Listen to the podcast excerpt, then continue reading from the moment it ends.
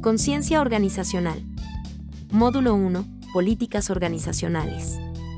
Como seres sociales, todos pertenecemos a organizaciones, la principal es la familia, y otras, que somos nosotros quienes podemos decidir ser parte, ya que se alinean a nuestros deseos, objetivos, metas que tenemos en la vida, como pertenecer a un centro de estudios, centro deportivo, centro laboral. Una organización, según Alexei Guerra Sotillo, la organización es, a un mismo tiempo, acción y objeto. Como acción, se entiende en el sentido de actividad destinada a coordinar el trabajo de varias personas, mediante el establecimiento de tareas, roles o labores definidas para cada una de ellas, así como la estructura o maneras en que se relacionarán en la consecución de un objetivo o meta. Como objeto, la organización supone la realidad resultante de la acción anterior, esto es, el espacio, ámbito relativamente permanente en el tiempo, bajo el cual las personas alcanzan un objetivo preestablecido. En este sentido, toda organización posee sus propias políticas organizacionales que permiten un adecuado desarrollo de la organización sobre todo por cómo sus integrantes se relacionan y adaptan a dichas políticas. Es así que, para este adecuado desarrollo, cada integrante debe poseer conciencia organizacional. La competencia de conciencia organizacional según Martínez, SF, es la capacidad de comprender, interpretar y utilizar la dinámica funcional y las relaciones de tipo social y de estructura organizativa que se producen en la organización, así como el clima y la cultura que la identifican y diferencian de las demás identificar y prever la forma en que los nuevos acontecimientos o situaciones afectarán a las personas de la organización. Interés por la búsqueda del cambio, responder a el interpretarlo como una oportunidad de desarrollo. Para el desarrollo de esta competencia, entonces, es importante la existencia de políticas y normas que rijan la organización, así también la estructura y funciones que cumple cada miembro dentro de la organización y cómo se da la relación a nivel interno. Por otro lado, a nivel externo, es fundamental generar alianzas con otras organizaciones que permitan la complementariedad o mayor desarrollo de la organización. Políticas y normas. Todas las organizaciones se caracterizan por una determinada forma de actuar y de interactuar con el entorno más próximo. De igual forma, existen una serie de políticas de empresa que permiten conocer, tanto al cliente interno como externo, de qué tipo de organización se trata y, sobre todo, qué principios la rigen. Es importante que el alumno comprenda la cultura de la organización, identifique y utilice la cultura y el lenguaje de la organización para ofrecer la mejor respuesta. A este conjunto de políticas se le denomina cultura organizacional Rodríguez 1995. La cultura en la organización es un conjunto de valores, de asunciones y de creencias básicas mantenidas por sus miembros, que opera de forma inconsciente y les sirve para conducirse de un modo adecuado en ese contexto. La cultura es intangible, no está especificada en normas concretas ni la podemos encontrar en el manual de la organización, sin embargo, tiene una influencia decisiva sobre el comportamiento de todos los miembros, tal como se refleja en los valores, creencias, normas, ideologías y mitos, cuyos elementos esenciales son compartidos por todos y les son vitales para desarrollar sus actividades y realizarse como personas. Elementos característicos de la cultura organizacional. 1. La cultura es intangible y opera de forma inconsciente. 2. No está especificada en normas concretas.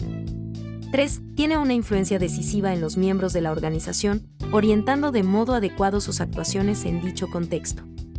4. Se manifiesta en la ideología, los símbolos, el lenguaje, los rituales. Se ha definido la cultura organizacional como una suma determinada de valores y normas que son compartidos por personas y grupos de una organización y que controlan la manera que interaccionan unos con otros y ellos con el entorno de la organización. Los valores organizacionales son creencias e ideas sobre el tipo de objetivos y el modo apropiado en que se deberían conseguir. Los valores de la organización desarrollan normas, guías y expectativas que determinan los comportamientos apropiados de los trabajadores en situaciones particulares y el control del comportamiento de los miembros de la organización de unos con otros. Gillan Jones, 2001. Es importante que la cultura alinee comportamientos de los empleados con los objetivos de la organización. Estos objetivos deben cumplir una serie de requisitos como son concretos, reales, alcanzables, consensuados. De esa forma, se logra que los miembros de la organización generen conciencia organizacional y se comprometan.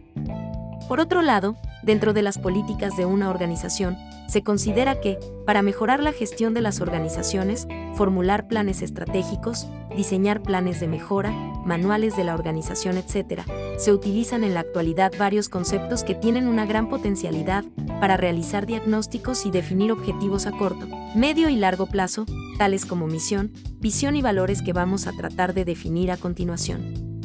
La misión, según el modelo EFQM, European Foundation for Quality Management, es la finalidad o razón de ser de una organización. La misión es el norte y guía de toda organización. Orienta hacia dónde se debe ir o cómo se debe actuar. Cada organización debe fijar claramente su misión y ser conocida con claridad por todos sus componentes. La visión es la declaración que describe la realidad futura, deseable y alcanzable de la organización. Nuestra visión establece las metas y objetivos a grandes rasgos que queremos llegar a alcanzar a largo plazo. El propósito de la visión es guiar, controlar y alentar a la organización en su conjunto para alcanzar ese estado deseable. Define lo que queremos llegar a ser, los grandes objetivos y cómo se espera conseguirlos. Los valores son, según definición de EFQM, los conocimientos y expectativas que describen cómo se comportan las personas de la organización y sobre los que se basan todas las relaciones profesionales. Los valores están impregnados de la misión de la organización y regulan las relaciones del personal, empleados, mediante códigos de conducta no escritos. Forman parte de la cultura de la organización y, hacia el mundo exterior, son los que caracterizan su personalidad. Estructura jerárquica y funciones. Según Robbins 2004, una estructura organizacional define cómo se dividen, agrupan y coordinan formalmente las tareas en el trabajo.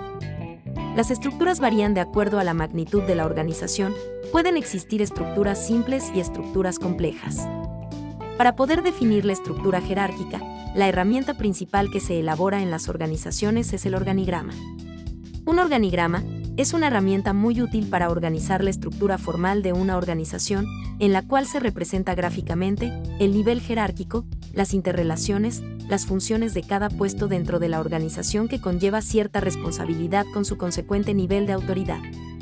La clasificación de los organigramas puede ser, por su objetivo, estructurales y funcionales, por el área, generales y departamentales, por su conocimiento, esquemáticos o analíticos. El objetivo de los organigramas, presentar en forma gráfica las principales funciones y líneas de autoridad de una organización. La utilidad de los organigramas, informar y controlar el cumplimiento de funciones. Delimitar actividad, responsabilidad y funciones. Aumentar la eficiencia de los empleados ya que indica lo que se debe hacer y cómo hacerlo. Son una base para el mejorar el sistema. Reducir el costo al incrementar la eficiencia. También son llamados cartas o gráficas de organización. El contenido que se considera en un organigrama. 1. Títulos de descripción de las actividades, nombre de la organización y la actividad que se define. 2. Fecha de formulación. 3. Aprobación. 4. Leyenda, explicación de líneas y símbolos especiales. 5. No deben aparecer nombres de personas, deben aparecer puestos. Al realizar un organigrama, debemos tener en cuenta la magnitud de la empresa, para ello tenemos formas de poder graficarlo, que explicamos a continuación. Organigramas verticales. En los organigramas verticales, cada puesto subordinado a otro se presenta por cuadros en un nivel inferior, ligados por líneas que representan la comunicación de responsabilidad y autoridad. De cada cuadro del segundo nivel se sacan líneas que indican la comunicación de autoridad y responsabilidad a los puestos que dependen de él y así sucesivamente.